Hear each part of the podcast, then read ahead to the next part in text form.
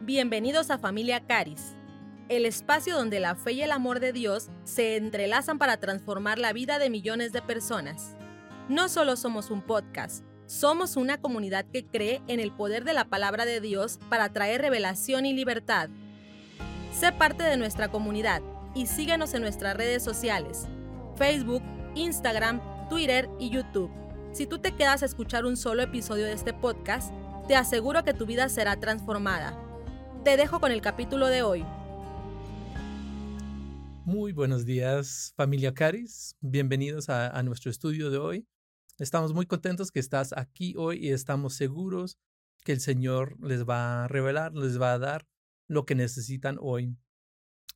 Te damos gracias por estar aquí con nosotros. Hoy vamos a seguir con nuestro estudio de discipulado, la cual puedes, puedes tener gratuitamente si te conectas aquí con el ministerio, lo puedes descargar y tener ahí a tu disposición para seguir estudiando con nosotros.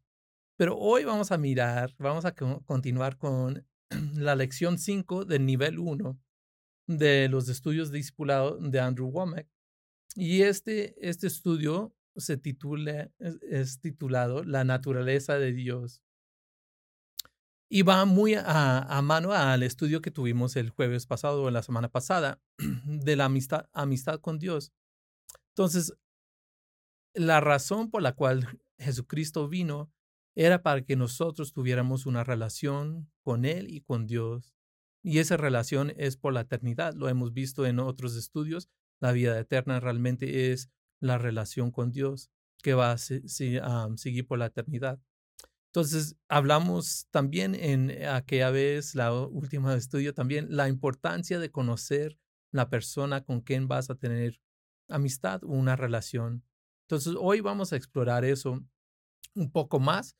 Vamos a, a conocer la naturaleza de Dios. Y la realidad es esta. Si supiéramos cuán bueno es Dios, cambiaría todo para las personas, cambiaría todo para nosotros conocer su bondad, bondad. Amar, amaríamos a Dios y eso cambiaría nuestra vida y cambiaría al mundo por conocer cómo Dios es y su bondad. Dios ha sido muy infamado, malentendido, y parte de eso es por medio de, del malentender la ley, por medio de la religión. Y entonces quiero, quiero eh, entrar un poco en este, en este tema. ¿Por qué Dios es mal entendido o mal interpretado por medio de, de la ley? una de las, de las mayores cosas que, que vemos es que pensamos que el Señor dio la ley para que nosotros tuviéramos 10 pasos, digamos, para tener relación con Él. Si yo hago estos 10 cosas, que realmente son más de 600 cosas, voy a tener un, uh, el Señor me va a aceptar y me va a amar y voy a tener una relación. Pero eso realmente no es la función de la ley. Y lo vamos a mirar aquí en este estudio. Um, Juan, Juan 1.17 dice que la ley vino por Moisés, pero la gracia y la verdad vinieron por Jesucristo. La ley no es errónea, sino incompleta, digamos, no revela completamente quién es Dios. Pero Jesús, cuando Él vino y demostró misericordia y gracia, nos da la revelación completa de quién es Dios y su naturaleza. Entonces Dios revela su naturaleza por medio de Jesús. Primero, oh, perdón, Hebreos 1.3 dice, el cual siendo el resplandor de su gloria y la imagen misma de su sustancia. Jesús era la representación o es la representación perfecta de Dios. Si miramos a Jesús, podemos mirar cómo Dios es, podemos entender cómo Él es. Jesús dijo de sí mismo que si habíamos visto a Él, que hemos visto al Padre. Y eso lo dice en Juan 14, ah, versículo 9. Jesús le dijo, tanto tiempo hace que estoy con, con vosotros y no me has conocido, Felipe? Le hace la pregunta. El que me ha visto a mí, ha visto al Padre. Jesús dice, si hemos visto a Él, y lo podemos ver por medio de las escrituras, podemos ver al Padre y conocer el Padre. Jesús solo hizo exactamente lo que el Padre hace o Él hizo, cuando vemos las escrituras, lo que el Padre hizo. Y eso lo podemos ver en Juan 5, 19, que dice, respondió entonces Jesús y les dijo, de cierto, de cierto os digo, no puede el Hijo hacer nada por sí mismo, sino lo que ve hacer al Padre, porque todo lo que el Padre hace, también lo hace el Hijo igualmente. Y Jesús mostró que Dios es amor. Y eso lo vemos en 1 de Juan 4.8 y hemos mirado ese versículo varias veces aquí en los estudios. Pero sabes, en el tiempo de Jesús, él, a él le acusaban de quebrantar el ley. Y por supuesto, él nunca quebrantó la ley, sino es el único que pudo realmente cumplir la ley. Y esto era porque malentendían en razón por cual la ley fue dada. Digamos, en esos tiempos y aún en nuestros tiempos, interpretaban la naturaleza de Dios por medio de la ley, por medio de los diez mandamientos y las, las otras ordenanzas que Dios había dado. Pero eso no era el punto de la ley.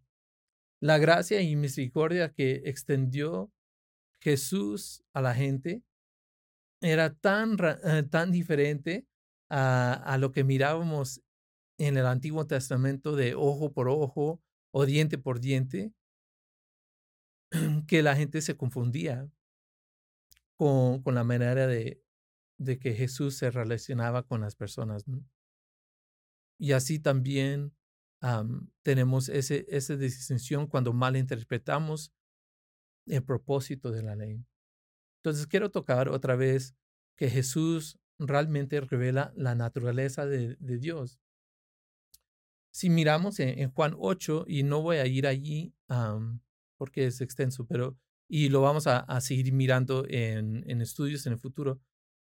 Pero Jesús trata a una mujer que la ley trata con una mujer que fue tomada en, el adulterio. Y ella trató con ello. La, la ley demandaba que ella fuera, fuera muerta o matada por, por su, su pecado. Pero él trató con ella de una manera misericordiosa y con gracia. Él no la condenó. En Mateo 9 podemos mirar, voy a leer este versículo, cuando vieron que Jesús comió y convivió con publicanos y pecadores, lo, lo que la ley enseñaba que no se debía, debía hacer. Y en Mateo 9:11 dice, cuando vieron esto los fariseos dijeron a los discípulos, ¿por qué come vuestro maestro con los publicanos y los pecadores? Jesús tocaba a las personas intocables, las que la ley marcaba que no, no se permitía tener contacto con ellos. Él los tocaba, él los sanaba. Y eso se puede ver en Mateo 8:3. Jesús extendió la mano y tocó diciendo, quiero sé limpio cuando, cuando estaba hablando con un leproso y al instante su lepra desapareció. Y también él amó a las personas que no eran amables. Y eso un ejemplo es en Lucas 8, versículo 2. Y algunas mujeres que habían sido sanadas de espíritus malos y de enfermedades, María que se llamaba Magdalena, que de la cual habían salido siete demonios, Digamos, Jesús demuestra el corazón de Dios, del Padre, de tener relación, de tener intimidad con las personas, que según la ley misma decía que no podías tener contacto, que no debías de tratar con ellos, que no había una solución para, para ellos, sino la muerte. Jesús otra vez nos mostró gracia y misericordia, cosa que la ley del Antiguo Testamento no hizo. Entonces, cuando, cuando mal entendemos el propósito de la ley del Antiguo Testamento, nos, nos conduce a una comprensión errónea de la naturaleza de Dios. La ley nunca tuvo la intención de llevarnos a una relación con Dios. ¿no? El propósito de la ley, su propósito era demostrarnos nuestro pecado y nuestra necesidad de Dios. Fue dada para mostrarnos cuán impíos o cuál errantes éramos, para que, ah, para que, que clamábamos a Él para salvación y que lo podíamos recibir por medio de, de la fe. Y para dejarnos de ser, de confiar en nuestra, nuestra santidad propia, sino de confiar en la santidad de Jesucristo y lo que Él hizo por nosotros. Eso era el propósito de la ley. Vamos a considerar o mirar algunas cosas en cuanto la, las escrituras dicen acerca de la ley. La ley en 1 de Corintios 15, versículo 56 dice que la ley fortalecía el pecado. Y en 2 de Corintios 3, versículos 7 y 9 dice, la ley era un ministerio de muerte y de condenación. Esto es para que fue dado la ley. La ley ah, daba culpa y conocimiento al, del pecado, no salvación.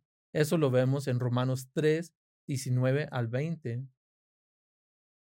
En Romanos 7, 9 nos dice, la ley hizo que el pecado cobrara vida y nos matara.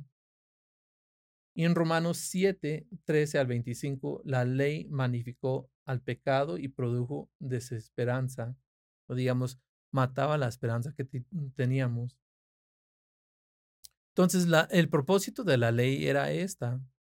Antes de que, que podíamos conocer o recibir la, la gracia de Dios, el amor de Dios, teníamos que entender, entender nuestra situación y que necesitábamos de Él, ¿no? Teníamos que, que llegar al fin de nosotros mismos y nuestro propio trabajo para ser santos, para reconocer realmente la santidad de Dios y lo que era, lo que era ser, estar en relación con Él. De reconocer que necesitábamos un, un Salvador. Eso era el propósito de la ley. Tenemos que llegar al fin de nosotros mismos antes de que podamos empezar a encontrar a Dios. Y yo, yo digo esto de mi propia, propia vida, ¿no? Yo, yo vivía una, una vida muy religiosa y confiaba mucho en mi habilidad de, de cumplir con cosas. Y pensaba que eso me llevaba a una cercanía con Dios.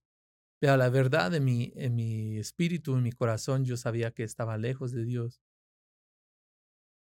Y entonces te comparto todo esto porque hay, hay cierta condenación que trae la ley y si estamos tratando de tener una relación con Él y entender cómo Dios es por medio de la, la ley, no la vamos a realizar. Tenemos que, que, conocer para qué fue dado la ley y eso era para mostrarnos que necesitábamos un Salvador, y ese Salvador se llama Jesucristo.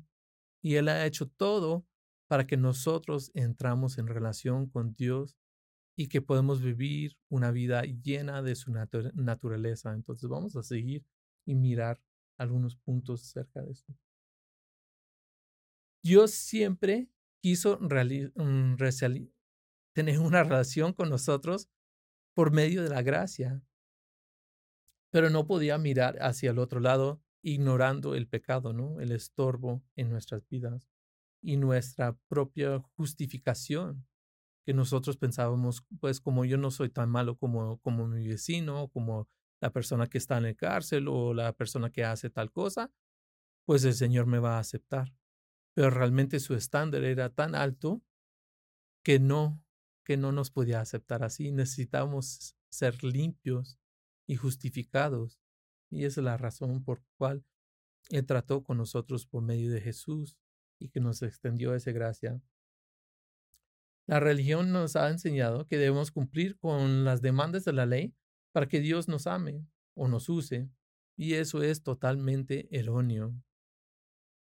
No sé cuántos de ustedes han experimentado esto, pero el hacer y el tratar de, de ganar la aprobación de Dios por medio de cumplir los requisitos de la ley o de servir lo suficiente o de hacer lo suficiente, siempre nos deja vacío. Y lo bueno es que Dios ha derramado su espíritu en ti. Él ha derramado su, su amor en tu corazón. Estás lleno y completo en Él cuando recibes a Jesús por medio de, de la fe y la gracia que Él nos extiende.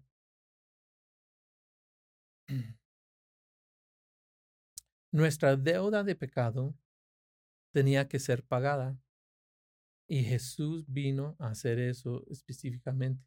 Y esto realmente nos demuestra la naturaleza de Dios y su querer de, de, tener relación con nosotros y realmente como Él es.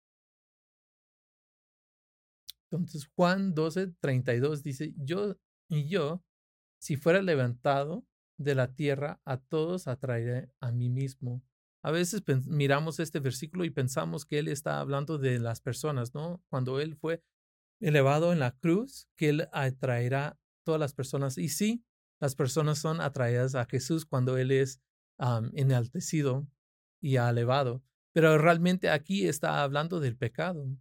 Cuando Él fue a la cruz y fue crucificado allí, todo nuestro pecado, todo el pecado de, la humanidad fue puesto sobre Él. Digamos, todo lo que te separaba de Él, de ese Dios santo y puro, de ese Dios de amor, fue removido en ese, en ese momento. Segundo de Corintios 5, 21, dice, al que no conoció pecado por nosotros lo hizo pecado, para que nosotros fuésemos hechos justicia de Dios en él. Nuestra deuda de pecado ha sido pagada.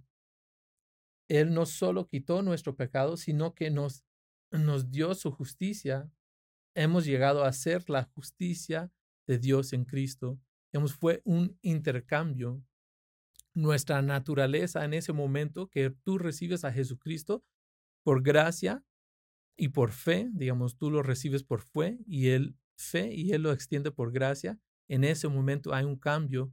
Tu naturaleza pecaminosa es cambiado por la justicia, la rectitud y la naturaleza de Cristo en ese momento.